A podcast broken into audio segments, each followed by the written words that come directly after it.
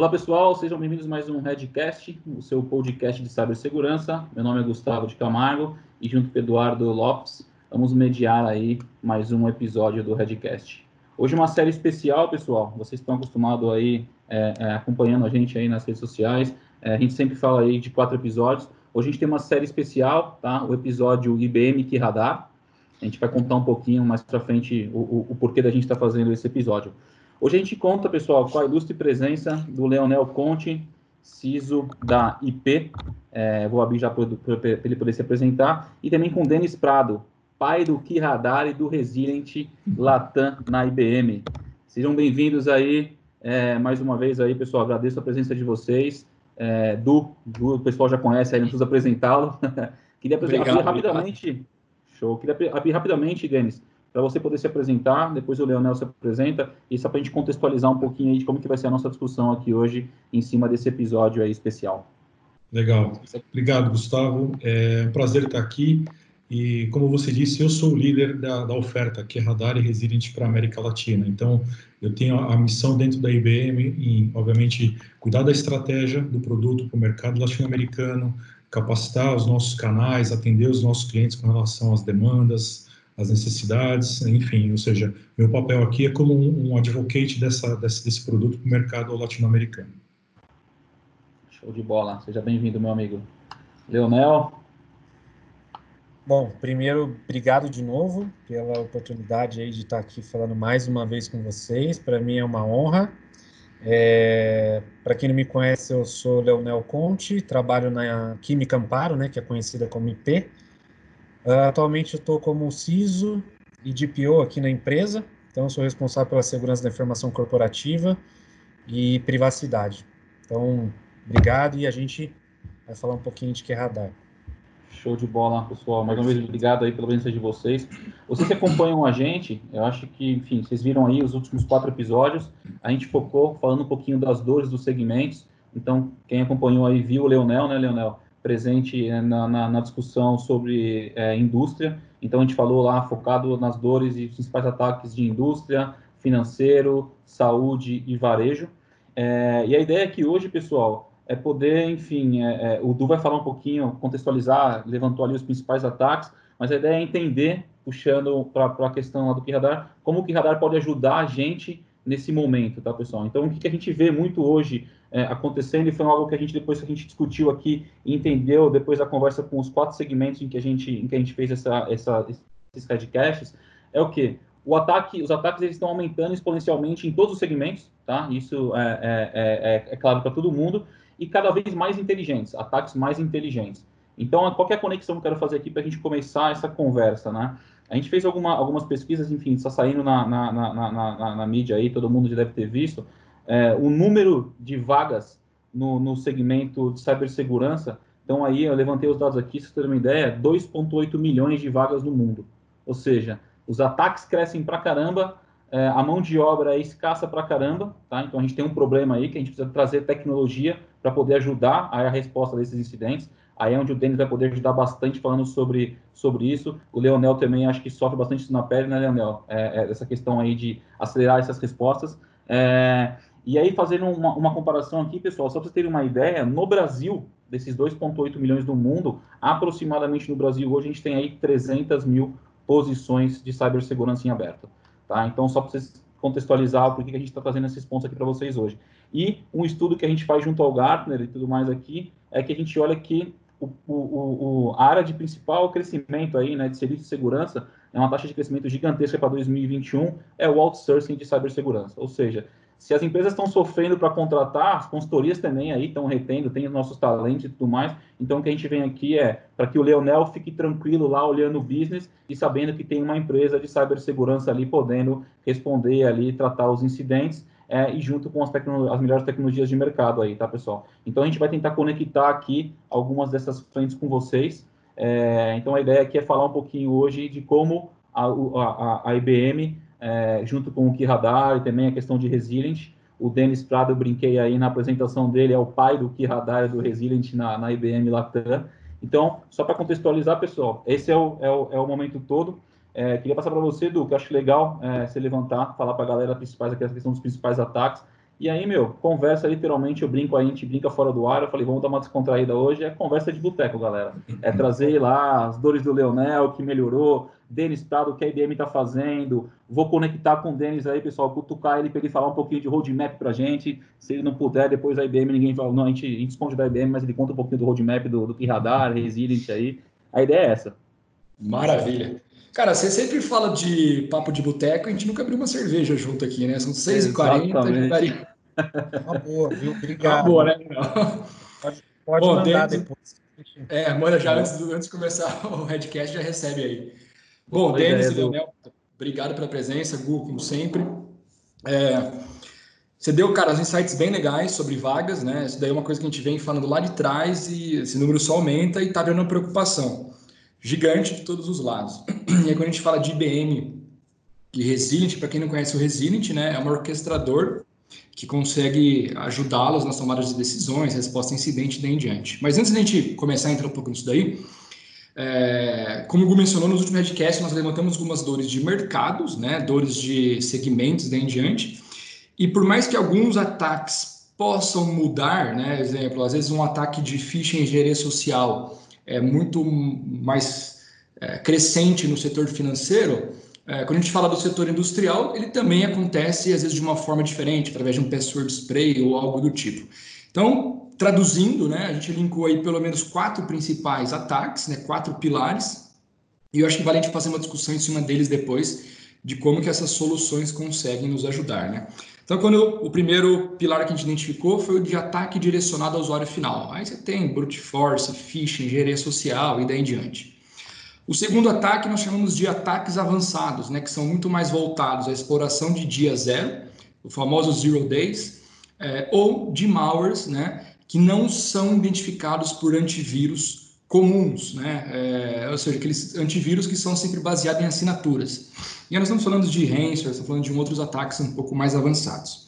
O terceiro pilar, quando a gente fala de ataques voltados à exploração de aplicações web barra mobile, API, daí em diante, este cara em específico, esse tipo de ataque em específico, às vezes muitas pessoas não têm nem muito conhecimento de quando eles ocorrem, né? Acabam sabendo quando? Quando há exposição de dados, quando uh, um Tecmundo, um DREC solta, dizendo que aquela determinada plataforma, aquele determinado sistema foi invadido e estão expondo os dados. Uh, e o quarto, né, que é bem antigo, mas não deixa de ser incomum, é os ataques que causam indisponibilidade, né? aqueles ataques de DDoS ou de DOS, onde ele realmente chega num nível máximo de estresse de um serviço, de uma banda, de algo desse parecido e indisponibilizam esses daí. Então, assim, a gente entende que temos esses quatro pilares, né? É, mais a falta de mão de obra, mais ataques aí saindo desses quatro, né? Que aí nós estamos falando aí de vários outros tipos de, de possíveis ameaças. E acho que a ideia é que a gente bater esse papo de como que a gente conseguiria, através das soluções, uh, mapear, identificar, responder uh, esses ataques. Gu, passa a palavra para você de novo. Vamos aí com a primeira pergunta. Eu posso Show, eu colocar um ponto aí que eu acho que vai, vai dar muito mais ainda subsídio aí da Denis aí, que quando a gente fala, cara, você falou perfeito, a gente listou esses quatro essas quatro dores que nós sentimos hoje. Então, eu estou falando aqui do lado de cliente, tá? É, e quando a gente fala aqui do lado do cliente, é, o que a gente mais precisa são dos dashboards mais atualizados para que a gente possa olhar para ele e falar o seguinte, cara, estou olhando para aquele número, ele, ele pode tendenciar a zero, ele pode tendenciar a 100%, por exemplo, e eu preciso ter uma tomada de decisão rápida. Eu tenho que a segurança da informação ela, ela acaba, ela não pode ser mais proativa só, né? Ela espera acontecer, vai lá, ela já tem que ser reativa. Eu tenho que ir lá, não minto, não pode ser reativa, né? Ela tem que ser proativa. Então, é, eu acho que agora o, o Denis com esse subsídio aí da dor do, do meu lado aqui como cliente, eu acho que dá para ele trazer aí informações para a gente de, do que é radar para poder nos apoiar. É, é a inteligência, né, Leonel? É o que você comentou que é a inteligência, né? A inteligência Perfeito. conectada a tudo isso. Ô, Denis, só para você começar, desculpa, desculpa te cortar, só para você começar, eu vou jogar uma bomba na sua mão, uma frasezinha que tem aqui, que aí eu acho que com isso você vai conseguir rodar aí por todos os seus pontos, né? É como, tá? É, desculpa, né? Com o aumento, a gente falou assim, o Du falou os principais, a gente falou de vagas, a gente falou que a, a, os ataques só crescem. Então, com o aumento dos ataques, como que o pai do Kiradar do Resilient, né, pode falar para a gente que essas ferramentas podem ajudar as empresas aí no dia a dia? É, legal. Isso é, um, isso é um fato que a gente acompanha há anos no mercado, né? E a gente até brinca, né, com relação a essa questão da escassez de mão de obra. Se você não sabe o que fazer e, que, e quer ter é, não vou dizer garantia de emprego, mas quer ter tranquilidade para poder trabalhar em um segmento de mercado, escolha a segurança da informação. Não vai faltar oportunidade, a gente sabe disso. Né? É, eu estou nesse mercado é, há 20 anos, né? É, comecei como usuário final lá na ponta, passei para para área, depois para fabricante, para canais, né, revenda, consultoria, né, trabalhando junto com os clientes, e depois para fabricante. E é um mercado que, enfim, se reinventa todo, todo ano, né? sempre está se reinventando, novos produtos, novos desafios, novas tecnologias, é muito dinâmico. E, e, justamente no momento de crise dessas que nós estamos vivendo, né? agora um momento de pandemia, um momento onde uma crise de saúde tornou-se uma crise econômica, né? podemos dizer assim, é quando você vê aí um grande aumento de, de, de, de incidentes e de ameaças, né? É, principalmente focando no usuário final, né? Aquele usuário menos avisado, menos educado, que ele vai cair num golpe. Né? Se você olhar por trás de tudo isso, o que, que nós temos? Um aumento gigantesco na quantidade de novos endereços, novos domínios DNS sendo registrados aí para poder hospedar sites fakes, enfim, gerar campanhas de ataque direcionado aos usuários finais. Você vê como a máquina funciona por trás, né? É, como eu disse, eu estou nessa indústria já há um, há um um tempinho, eu me lembro que a última grande crise que nós passamos foi em 2008, quando houve aquela crise financeira nos Estados Unidos e que o número de incidentes relacionados a isso aumenta muito. Por quê? Você começa a puxar o fio começa a fazer uma análise sobre é, é, como isso afeta a população em modo geral. É, a empresa que, que, enfim, foi, foi afetada financeiramente por, esse, por essa crise, seja ela atual ou aquela lá de trás, já anunciou que vai começar a cortar funcionário, né? Que vai começar a demissão. O cara já não tem certeza se ele vai continuar naquela posição, naquele trabalho. O que, que ele faz?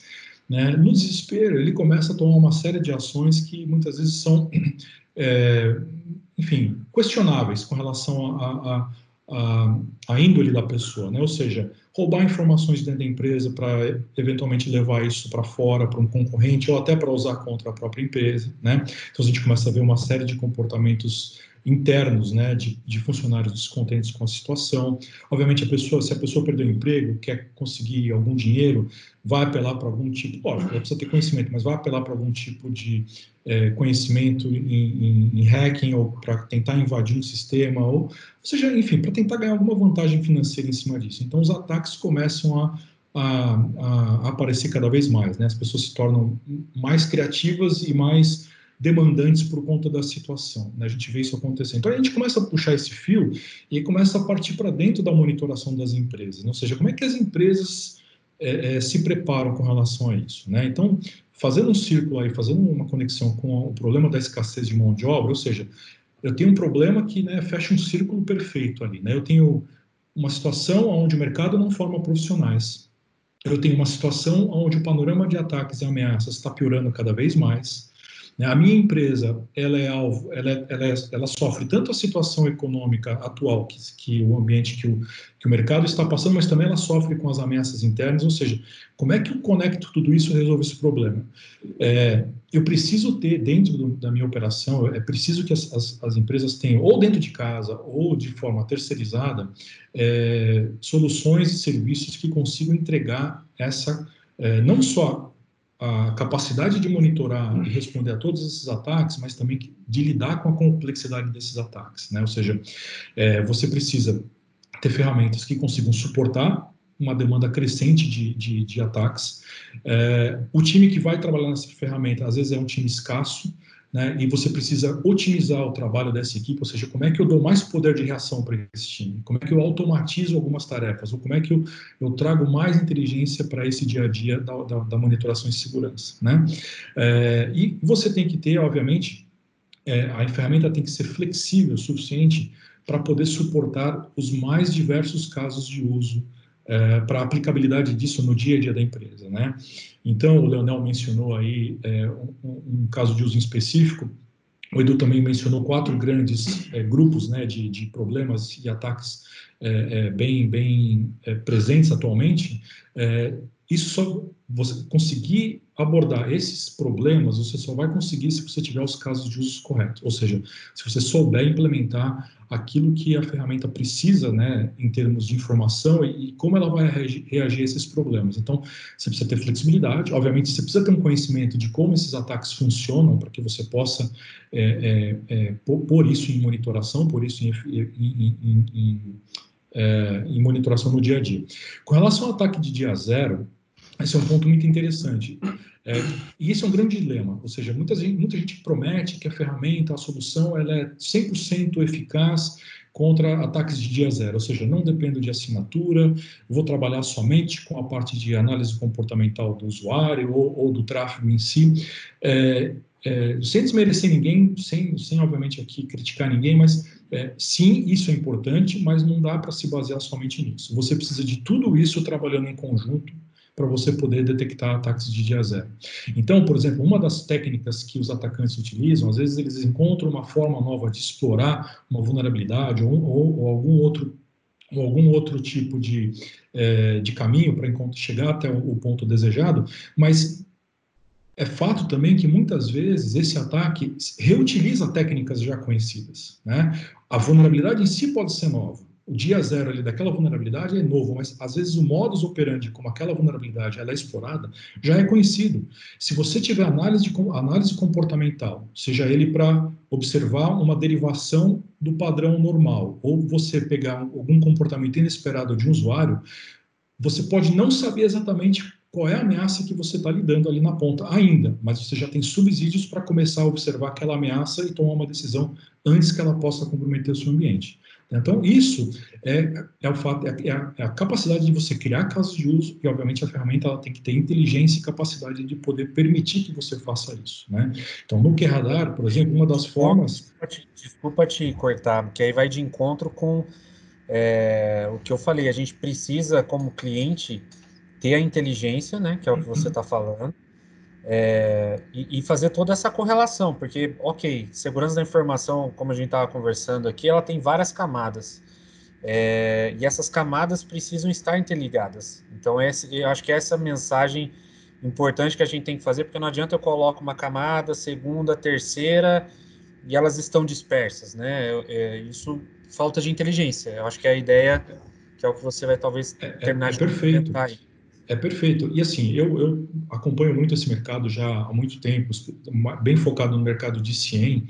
É, e, e, assim, eu costumo dizer, lógico, existem né, CIEMs, vários fabricantes de mercado, existe aí análise de, análise de, de, é, de, mercado, ou seja, analistas que provêm análise, avaliação sobre os produtos, que fazem um ranking dos produtos, mas é, é, sem falar em ranking aqui, obviamente, né, tirando o crachá um pouco, o pior CIEM que você pode adquirir no mercado, né, a pior tecnologia que você pode adquirir no mercado é aquela que foi mal implantada.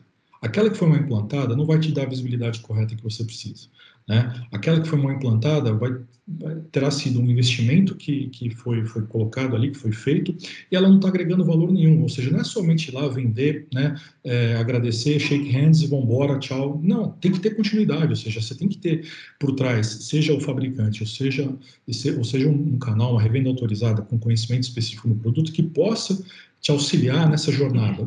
A venda do CIEM não termina ali na implementação, termina, ela continua na criação dos casos de uso, agregando outras fontes de inteligência, trazendo para a monitoração outros aspectos que não foram ainda observados. Às vezes o escopo, eu entendo que ele começa muito restrito, né? Vamos começar aqui com o escopo de perímetro, olhando a borda, os firewalls, VPN, né? Isso é muito importante, mas é, você vai ganhar mais visibilidade, você vai ganhar, é, conseguir é, ter mais, vamos dizer assim, é, visão, a, a, a, visão será mais completa quando você começar a estender a sua capacidade de monitoração para outras áreas, áreas de negócio, áreas de produção, back-office, né? ou seja, você começa a trazer para dentro da monitoração todo o ecossistema da sua empresa. E aí você vai começar a poder pegar fraude interna, você vai começar a poder trabalhar também observando ataques que estão sendo realizados internamente que afetam o seu negócio, né? Ou seja, você, você o, o, a, o, o o ataque cibernético, aquilo que está, né, vamos dizer assim, do firewall para fora, aquilo é mandatório, mas você começa a olhar para dentro de casa também e gerar esses insights e essas, e essas uh, visões que você antes não tinha, né? É, então, é, é, o CIEM ele vai além disso, né? É uma ferramenta hoje que, é, na, no meu modo de ver, ele é o centro nervoso de qualquer centro de operações de segurança e é para qualquer empresa, seja ele você adquiriu sim para uso próprio ou você adquiriu isso como serviço, né? Então, para as empresas que estão buscando isso como serviço, porque dizem é, ou não tem mão de obra específica ou não tem orçamento para comprar um próprio para si, eu acho que tem que cutucar o provedor de serviços e falar que tipo de valor agregado você vai trazer para o meu, meu, ambiente. Ou seja, eu não quero só uma monitoração, que o pessoal chama de árvore de Natal, né? luz verde luz vermelha, que vai né, alerta ou está tudo bem. Não, eu quero saber qual é o o nível de complexidade ou qual é o nível de profundidade que os seus casos de uso vão conseguir extrair dentro do meu ambiente. Né? Porque o intuito aqui é proteger o ambiente. Nós estamos, não podemos esquecer, é, é, é você está contratando isso a um SLA, né? É, isso, isso, a responsabilidade agora, ela tá, foi transferida de certa forma para uma outra empresa, mas você tem que se certificar que eles têm os casos de uso corretos que atendem à sua necessidade. Né? Acho que um ponto legal que, que, que você é. comentou, Denis, é, é, e vou, vou, vou, enfim, resumir aqui, é um ponto que a gente fala bastante né, do, nas nossas apresentações de, de MSS, de CIEM como serviço e tudo mais, que são os três principais pilares, né? Pessoas, processos é, é, e produtos barra tecnologia, né? É, então, você falou exatamente né, das tecnologias, a gente está falando aqui do que radar, de ter as pessoas corretas, tentando ter a melhor tecnologia, mas não tenho as pessoas para operar, Aí entra um pouquinho dos números que eu falei lá no começo. A gente tem aí um cara oportunidade gigante no mercado aí. Para quem está ouvindo a gente ainda não é do mercado ou para quem é do mercado para se especializar cada vez mais. E um ponto principal, não adianta nada eu ter a, a, a melhor tecnologia, eu ter a pessoa e eu não, e eu não conseguir entender os processos que acontecem da minha empresa, né? É, aí fazendo, um, fazendo uma conexão com, com, com uma, uma, uma, uma, coisa que o Leonel comentou com a gente, para quem ouve a gente aí, já viu o Leonel, a segunda vez, né, Leonel, que você participa do Redcast. O Leonel falou, yes. falou uma frase no, no, no, último show. O Leonel falou uma frase no último Redcast que acho que vem muito com essa questão dos processos, né? Que é algo que ele sentiu lá na pele, é, na IP, é, fazendo esse levantamento aí, é o quê? Cara, vamos lá, vamos descer lá no chão de fábrica e entender o que acontece lá na fábrica, na, na, na no famoso, né, 4.0 aí, entender o que acontece lá para a gente poder aplicar aqui em cima que é a questão dos processos. Então, resume tudo, hum, sim, a grosso modo aí, né? Resume tudo que o Denis comentou aqui, né, cara? Que são as pessoas, os processos e a tecnologia aí. Show de bola. Du, você ia comentar? Manda bala. É, não, eu ia comentar que, que é o seguinte, né? É, o Thiago Caras, né, que é um dos, um dos integrantes da nossa equipe, também que é especializado em Key Radar, ele soltou até um, um artigo, acho que ontem, antes de ontem, Boa. se não me engano, tá lá no nosso site, né, no blog, é, quer dizer, a data não vai bater junto porque o, o, lançamento do, desse headcast vai ser depois. Mas dá uma olhada no nosso blog. E, e uma das coisas bem interessantes que ele fala ali, que o Leonel 21 já. 21 de maio. 21 de maio. 21 que o Leonel já, já puxou é, bastante curiosidade em cima disso daí, que é o que? Hoje o Radar ele tem, no mínimo, 450 integrações né, relacionadas a visualizações diferentes, dashboards e, e coisas parecidas. Então, assim, quando a gente fala né, de mais de 450 integrações, tem muita gente que fala assim, cara, eu quero tudo. Mas aí vai muito para a conversa que o Denis falou. E o Leonel, eu quero que ele fale um pouquinho sobre isso daí também, que é eh, quando você tem visualização de tudo, meu, você não vai ter de nada, na verdade, né? Que você está querendo ver tudo, você não tem seu foco, não tem algo do tipo. É, e aí, quando eu falo de pequenas... quem tem tudo não tem nada, né? Perfeito. E aí, quando a gente fala de pequenas visualizações de, de UBA, né? Que é Use Behavior, ah, mas não é o EBA. O EBA é quando a gente pega de, de entidade também. Quando a gente pega visualizações de threat intel, que é muito relacionado ao quê? Fica tranquilo, Denis, fica tranquilo. É, que é muito relacionado ao quê? Ah, quando eu preciso é, realmente entender se aqueles IPs, se aqueles acessos que estão tendo hoje no meu SAP são de IPs maliciosos, são de IPs maliciosos. Então, assim, são integrações que ajudam muito. E aí é onde eu gostaria de fazer uma pergunta para o Leonel, colocar ele na fogueira, delícia, que é o seguinte. É, Leonel, puta, cara, pela sua vivência que você tem gigante aí com, com segurança, com indústria 4.0 e daí em diante. O que, que você poderia dar de dica quando a gente fala desse mundo de 500, 450 ou mais integrações possíveis É, onde você indicaria assim, para as pessoas começarem a analisar? Né? Legal, o Denis deu uma dica boa. Pô, primeira coisa, vamos começar pelo básico. O que, que é o básico? Arroz com feijão. Começar a analisar minha borda, Firewall, IDS, IPS e daí em diante. Então, assim, a partir do momento que eu tenho um Firewall já monitorado, já consigo visualizar a VPN, quais são os outros pontos que você imagina que, que você colocaria como dica para as pessoas seguirem? Olha, é, eu, vou, eu, vou, eu vou um pouquinho mais além, então, tá? Eu vou. É, vamos, vamos melhorar o tema, porque assim, ó, quando a gente fala o que, que a gente vai. O que, que a gente deveria, né? Por exemplo, se eu, se eu chegasse agora aqui e falasse assim, Denis, eu vou te colocar um cenário aqui, então vamos, vamos supor aqui no cenário.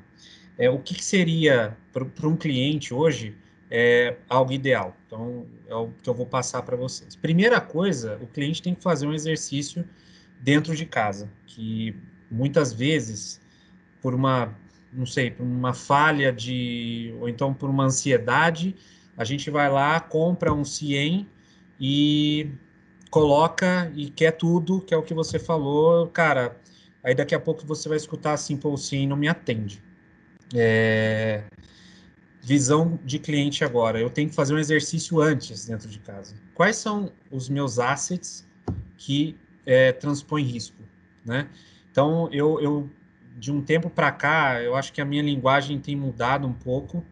É, por quê? Porque agora eu tenho um, um envolvimento maior, eu tô, as, as coisas estão é, ficando muito mais profissionais aqui agora, porque quando, quando eu digo profissionais, não não estou falando da IP, estou falando no mercado como um todo, nesse momento de Covid-19 que a gente vive, é, os profissionais de segurança estão tendo que se reinventar também, não é só é, as coisas estão mudando. A gente também tem que começar a olhar e, e saber falar de risco.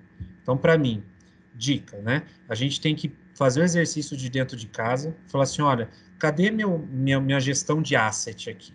Essa gestão de asset, quais são os meus ativos críticos que eu tenho que monitorar?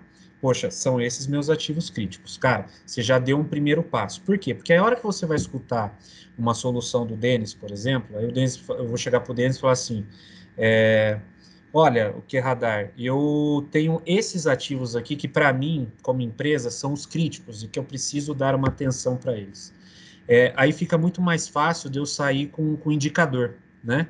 Porque ele vai falar assim, olha, eu tenho 450 tipos aqui, cara. Não, talvez cinco desses caras que você conseguir é, enquadrar dentro desses meus assets é, mais críticos e que tragam um risco para o negócio, que agora a, a, linguagem de segurança da informação não é mais dizer não para o negócio.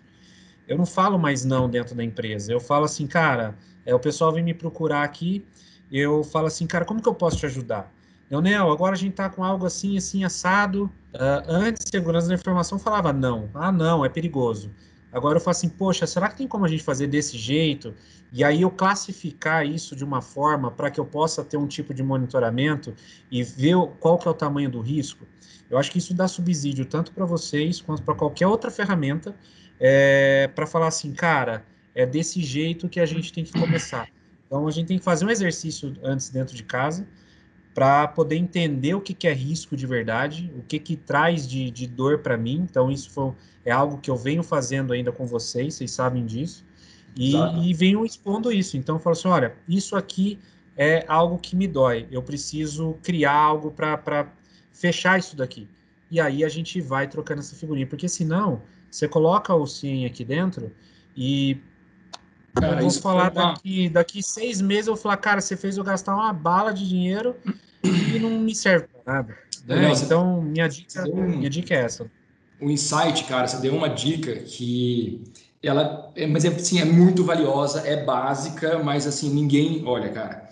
Porque assim, desde um CIEM até um scan de vulnerabilidade, até uma resposta a incidente, Cara, se você não souber que aquilo de fato é importante para a empresa, ele vira só um número, ele vira um endereço de IP, ele vira um nome de host.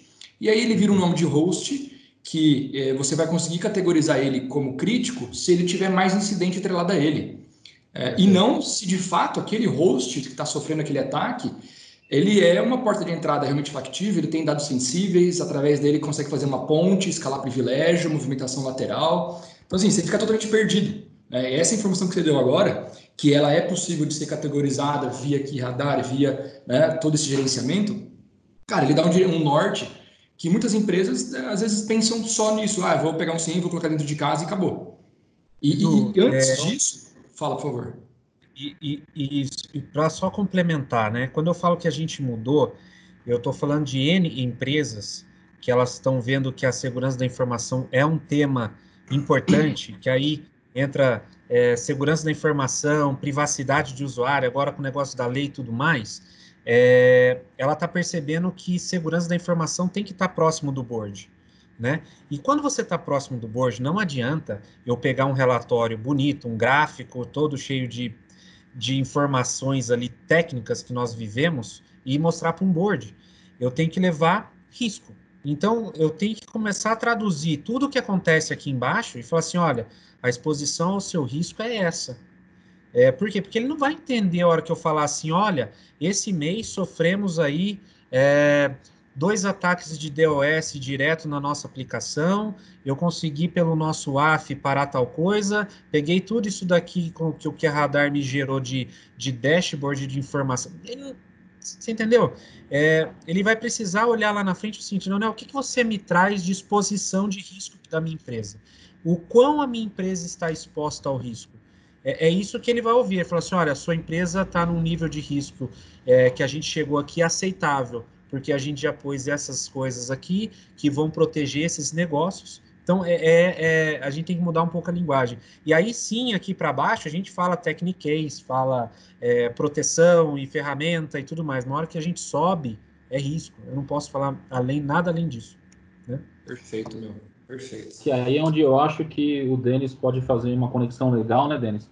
Quando a gente fala aí da, das tecnologias da, da IBM, a gente, o Denis falou da questão da, do User Behavior Analytics para poder ficar fazendo essa análise de riscos de usuários, que aí bate nessa questão que o, que o Leonel comentou, né? Poxa, assim, eu posso garantir para o meu board que, olha, a gente analisa aqui e a, e a, e a, e a forma, enfim, leigo aqui, a forma como que as pessoas estão trabalhando aqui, a gente está analisando e a gente diminuiu o risco porque eu consigo saber o que a pessoa está fazendo. De novo, a gente bate em risco e a gente não fala se o cara consegue copiar ou não consegue copiar um arquivo.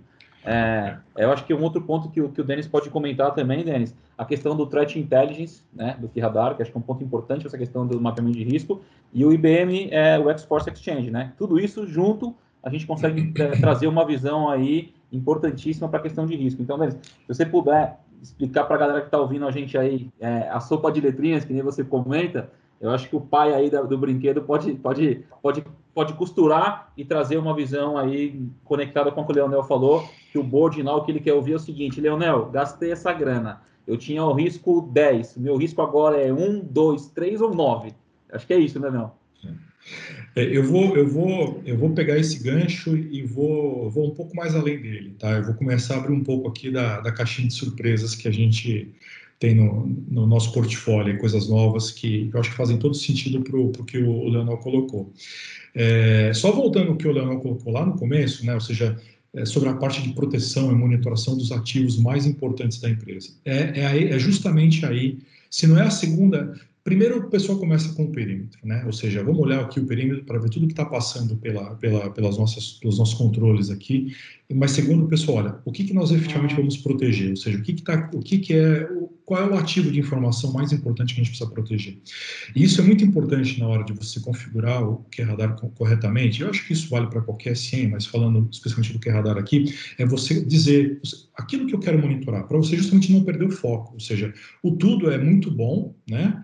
É, mas, enfim, é, você vai se perder facilmente, o projeto vai acabar, enfim, saindo dos trilhos. E, no primeiro momento, é, isso é uma jornada, você tem que ir construindo isso ao longo do tempo, né? Essa, essa, essa monitoração para chegar o mais perto possível dos seus objetivos. É, e é interessante quando a gente define isso justamente, é, quais são os ativos de informação mais importantes que eu preciso proteger ou monitorar, porque é aí que você começa, por exemplo, a aliviar a carga de, de eventos e alertas dentro do ambiente. Não que você vai eliminar os eventos e alertas, não é essa a ideia. Ou seja, quais eventos e alertas eu priorizo? Essa é a ideia. Ou seja, se tem dois ataques direcionados para dois tipos de servidores, ambos os servidores são vulneráveis àquele mesmo ataque, ok? Porém, um tem informações importantíssimas para o meu negócio, que sem ele meu negócio para. O outro é um servidor de homologação, ou é um servidor que tem aí talvez um, um outro ambiente que não é relativo, não é tão importante assim ao, ao meu negócio. Qual é o que eu priorizo na hora de correr atrás do problema ou de tentar começar a conter esse ataque, né? É justamente aí que você começa a aliviar a carga operacional de um centro de operações de segurança, priorizando os alertas mais importantes. Só que isso só é feito se você tiver inteligência no produto. Então, o que, que eu preciso ter aí, por exemplo? Integrar gestão de vulnerabilidade com o CIEM, para que o CIEM possa dizer, na hora de priorizar o alerta, qual é o qual é a máquina que vai, por exemplo, aquela que está vulnerável ou não ao ataque, né? Se eu preciso, obviamente, um ataque nunca você pode deixar de lado, não é isso. O que eu digo é, você tem dois ou três ataques que estão aí é, nesse exato momento. Você não vai ter três, você não vai ter braço suficiente para tudo isso muitas vezes eu tenho que priorizar para onde eu vou correr primeiro, né? Ou seja, qual é a primeira máquina, os primeiros dispositivos que eu vou começar a atacar. A partir daí, obviamente, é, você tem que incluir, é, é, obviamente, outras estratégias. Então, monitorar o usuário é muito importante. A parte de threat intelligence, ela é importante para poder te dar mais informações, por exemplo, sobre é, qualquer informação de contexto é, fora da sua infraestrutura. Quando eu digo fora da sua, da sua infraestrutura, por exemplo, é quando um usuário faz acesso a um site externo, por exemplo, qual é a toxicidade daquele site para a minha operação? Né? Você tem ferramentas de filtro de conteúdo que fazem isso, você pode trazer essa informação de ferramentas de filtro de conteúdo para dentro da, da, solução, é lógico.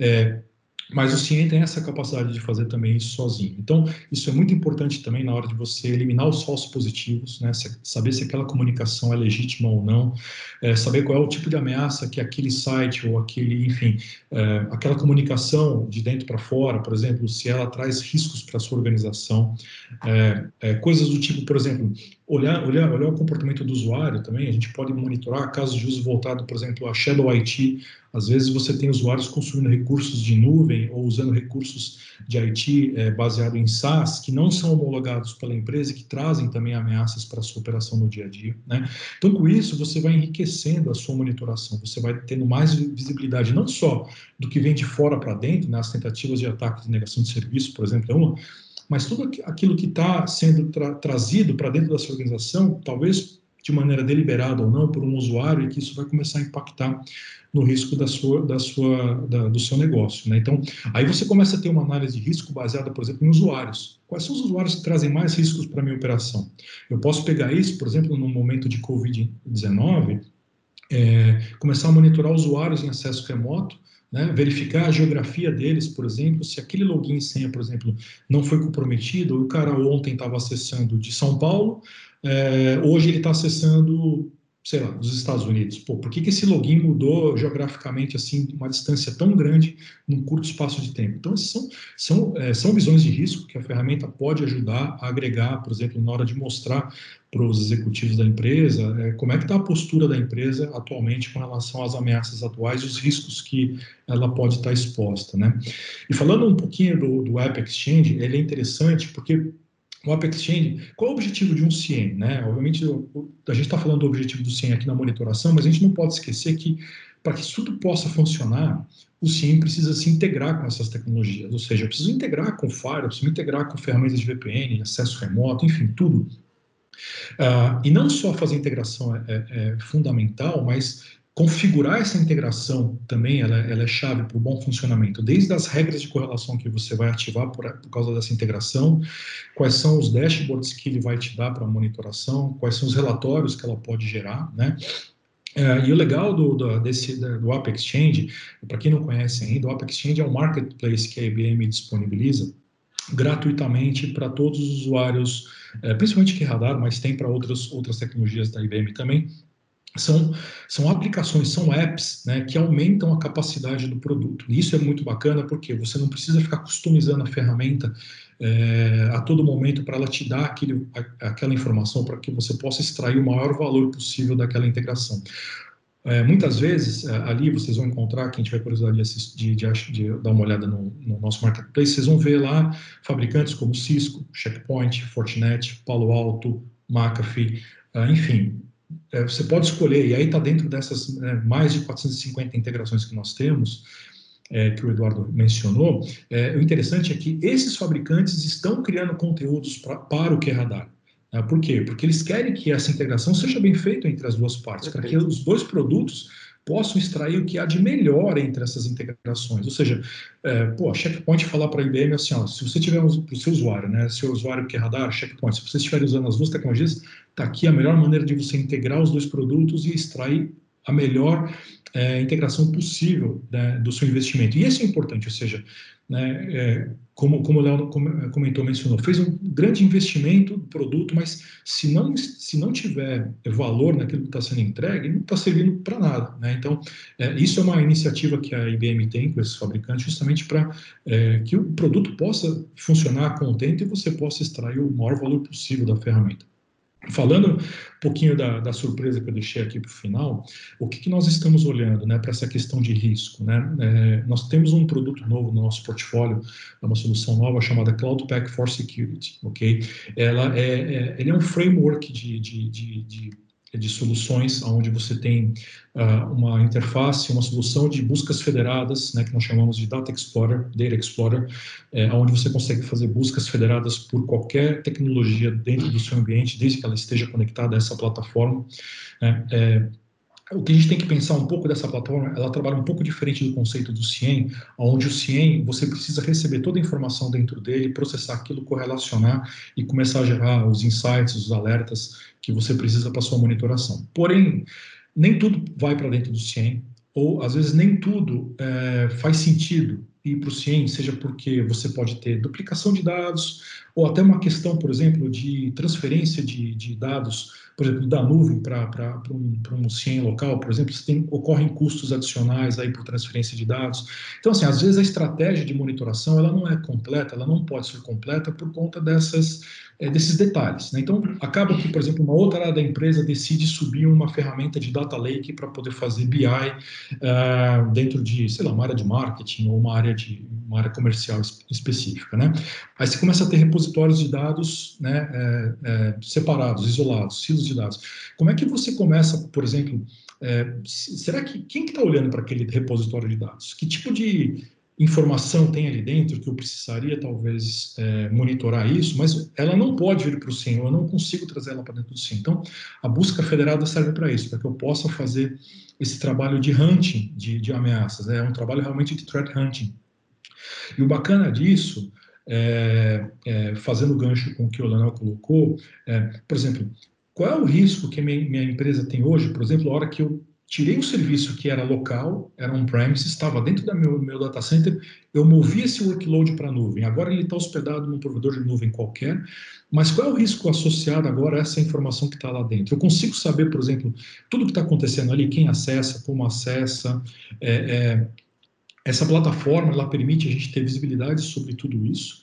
E o que é mais legal, fazendo a, a conexão dela junto com o Threat Intelligence, né, o nosso, a nossa base de conhecimento de ameaças, é, eu consigo configurá-la para proativamente buscar na minha infraestrutura, seja ela on-premise, seja ela numa nuvem híbrida, ou seja num ambiente multi-cloud, eu consigo configurá-lo para fazer varreduras de tempos em tempos e buscar por indicadores de comprometimento que afetam a minha indústria, por exemplo. Então, no caso do Leonel, na Química Amparo, quais são os ataques que afetam a indústria química ou, ou por exemplo, as, as áreas de OT das empresas, né, o chão de fábrica, a parte industrial? Quais são os ataques mais comuns? Eu consigo fazer essas varreduras proativas, né, eu não, o produto consegue fazer essas varreduras proativas, é, é, e mostrar qual é o grau de risco que isso tem, ou seja, foi descoberta uma nova ameaça, um novo ransomware que, que é, já é conhecido e, a propósito, senhor cliente, você tem a presença, você já tem evidência dele no seu ambiente. Talvez esse ransomware está localizado num ponto da rede que o SIM não tem visibilidade. E como é que você pega isso? Né?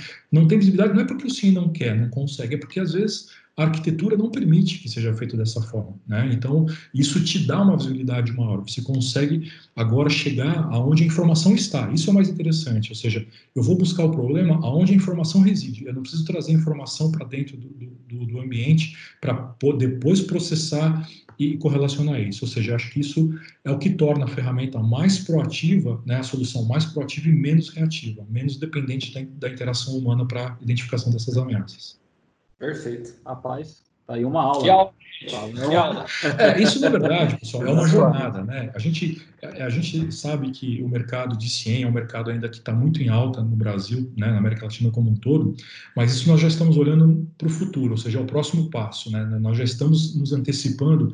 É, é engraçado que tem um dado, né? A gente sempre menciona dados aí para poder sustentar alguma afirmação, mas é, é interessante. Se você olhar para o mercado é, é brasileira, né, acho que até no mercado mundial, 80% das empresas já consomem algum tipo de serviço em nuvem, ok? 80% das empresas, pelo menos, já consomem serviços em nuvem. Com certeza. Porém, porém menos de 20% da carga total de trabalho subiu para a nuvem, ou seja, a grande maioria das empresas ainda mantém muita carga operacional on-premise, dentro do seu ambiente. A hora que essa, essa carga operacional começar a ir para a nuvem em escala maior, esses desafios de visibilidade e segurança vão começar a ficar cada vez mais difíceis de serem endereçados. Então é aí que a gente está olhando, ou seja, uma plataforma que possa é, escalar de, a nível de poder suportar qualquer ambiente de nuvem, conectar de forma aberta com, com, com outras tecnologias que não são somente tecnologias de segurança. Então aí eu estou falando de Elasticsearch, estou falando de Splunk, Splunk é uma ferramenta de segurança, mas ela é muito utilizada também para a parte de IT Operations, para a parte de Business Intelligence. É, consigo conectar com bases de dados, né, Oracle, Guardian, para proteção de bases de dados né, da, da IBM, é, e, te dá essa visibilidade. Né? Então, ou seja, nós estamos nos antecipando aí a uma a uma situação que em breve vai ser realidade para todas as empresas. Então, isso é uma jornada. Não quer dizer que nós vamos matar o CIEM, não. Sim. O CIEM ele é parte dessa jornada também, ele é parte dessa solução. Nós não estamos esquecendo o que é radar, não. E, e, e falando de roadmap, né, pegando aí, Gustavo, você me provocou no começo, é, em breve o que é radar vai estar dentro dessa plataforma de forma nativa, ou seja, uma solução baseada é, é, totalmente em nuvem, né, uma solução preparada, na verdade, para é, trabalhar totalmente em nuvem, mas não deixando também de suportar um ambiente uh, híbrido, né, de nuvem e, e, e, ambiente privado ou ambiente de, de multi-cloud. Show de bola, show de bola. Que vai te ajudar bastante aí, né, meu amigo Leonel? Então, agora, agora, obrigado pela novidade. Não, isso é, isso é novidade. Nós recém lançamos e, e, e obviamente, é, o produto já é comercializável. Já não quero fazer dessa conversa, desse bate-papo, uma, uma, conversa de vendas, mas é, é, é a IBM deu um passo muito grande nessa direção na área de segurança também. E a ideia, obviamente, tem todo um portfólio por trás disso, de outros produtos, a gente não está olhando só para que radar e resilient, é, o roadmap envolve também é, gestão de identidade de acesso, proteção de banco de dados, tudo isso está dentro do nosso roadmap para uma solução é, focada e voltada para esses desafios de segurança em nuvem. Show de bola, meu amigo. É, galera, o tempo aqui passou voando, já já já estamos aí quase quase uma hora aí, quase 50 minutos. É, não querendo, enfim, cortar com a galera, mas tem algum ponto do que você queira puxar? Eu acho que, enfim, acho que o Denis deu uma aula aí pra gente de, de, Deu, de, cara, pontos que, pegar, que a gente comentou. É, para quem tá com dúvida, tá? Assim, se der, volta de novo, né? A parte que o Leonel começa a falar ali, porque eu falei um monte de abobrinha. A hora que o Leonel começa a falar. Ah, para, para. Ali, daquele momento, qual que é o foco? É, onde que tem que focar? E aí, pegando a continuidade do Denis, é, e lembrando o ponto que o Gustavo falou no começo, que falta mão de obra, então assim, não adianta achar que nós vamos conseguir olhar tudo, é, realmente começar a direcionar, já que nós temos o CIEM, temos investimento, é onde que a gente consegue realmente olhar e ser bem mais, cara, direto, né? Ser bem objetivo, bem focado no que precisa ser realmente feito. É. Eu queria só fazer uma outra, um outro comentário. Acho que o Gustavo mencionou na abertura um ponto muito importante, que é a questão, né, voltando ainda à escassez de mão de obra, é, e o mercado de outsourcing, né, é, isso está, obviamente, está muito relacionado. Né, é, realmente o mercado não forma esse, esse tipo de profissionais, infelizmente, a gente tem uma escassez, nós como fabricante temos dificuldade de contratar mão de obra especializada, e a gente vê, por exemplo, se a gente olhar o mercado como um todo, né, aquela famosa, aquele famoso formato de pirâmide, né, as empresas que têm os maiores orçamentos, que têm os maiores recursos, obviamente eles têm condições de contratar e manter equipes próprias para fazer a gestão desse ambiente, né?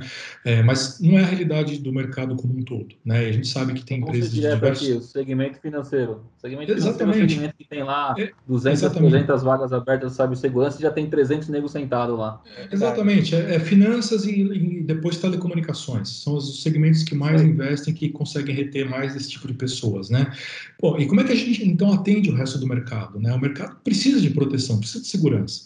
Então, a gente está vendo isso, um movimento muito forte nos últimos dois anos, né, pelo menos nos últimos dois anos se fortaleceu muito na América Latina como um todo, que é a procura por esse tipo de serviço. Justamente porque as empresas sabem que se ela investir e treinar um profissional, a chance dela perder isso para o mercado é muito grande, porque quem pagar mais vai levar. Enfim, nós somos. É, eu, eu, trabalho, eu trabalho por diversão também, né, mas eu tenho que pagar as contas em casa, né, e todo mundo pensa desse jeito. Se eu não puder ganhar dinheiro me divertindo, né, é complicado eu gosto de fazer as duas coisas, eu gosto de ganhar dinheiro e gosto de me divertir. É, só que se um desses faltar, eu tenho que repensar para onde eu quero ir, né? E, e, essa é a verdade, ou seja, o mercado, é, é, quem não consegue manter isso e precisa de uma solução como essa, é, é, é e o mercado de outsourcing está muito, muito é, em alta por causa disso também, ou seja, empresas como a Red têm especialização para poder entregar essa excelência de serviço, né? Exato. Tem a resposta para você aqui, ó. É isso aí, é justamente essa é a ideia, ou seja, é, é, propaganda isso daí. É, exatamente, não, mas... Só, só para fechar um jabazinho. Leonel, quer deixar mais algum ponto, meu amigo? Não, cara, eu queria agradecer. É, aí, a última bomba que eu deixo, assim, só para já que vocês estão falando de pessoa e eu não falei nada, é, às vezes eu, eu, vejo muita vaga no mercado, mas infelizmente a gente, como nós não treinamos as pessoas, nós colocamos vagas que às vezes não vai ter pessoa. É, às vezes eu peço lá na vaga, vou, vou, dar um exemplo aqui, já que a gente está falando de QRadar. Eu falo assim, bom, beleza, é, tem um QRadar aqui na empresa, eu quero um profissional certificado em QRadar, aí você vai ver a, a lista de especificação que você está querendo contratar, desculpa, você não vai achar. E, e às vezes você tem que sim correr o risco de contratar uma pessoa e treiná-la para que ela se adapte ao seu negócio. É, eu acho que é, não adianta você querer lá no mercado achar um cara pronto, todo redondinho já para você, que você vai pôr aqui o cara vai sair jogando bola. Não existe. É, às, vezes a gente, às vezes a gente, mesmo como gestor, erra. É, então, só deixar essa bomba aí para vocês e agradecer de novo a, a participação aí. Show de bola. É, du, ah, quer deixar algum ponto? Não, quando ele fala vocês, é todo mundo que está escutando a gente também, tá? Não somos nós só, não. Exa exatamente, exatamente, exatamente. Denis, cara, obrigado mais uma vez aí pela participação, pela aula, pai do Resilient, pai do Kiradar.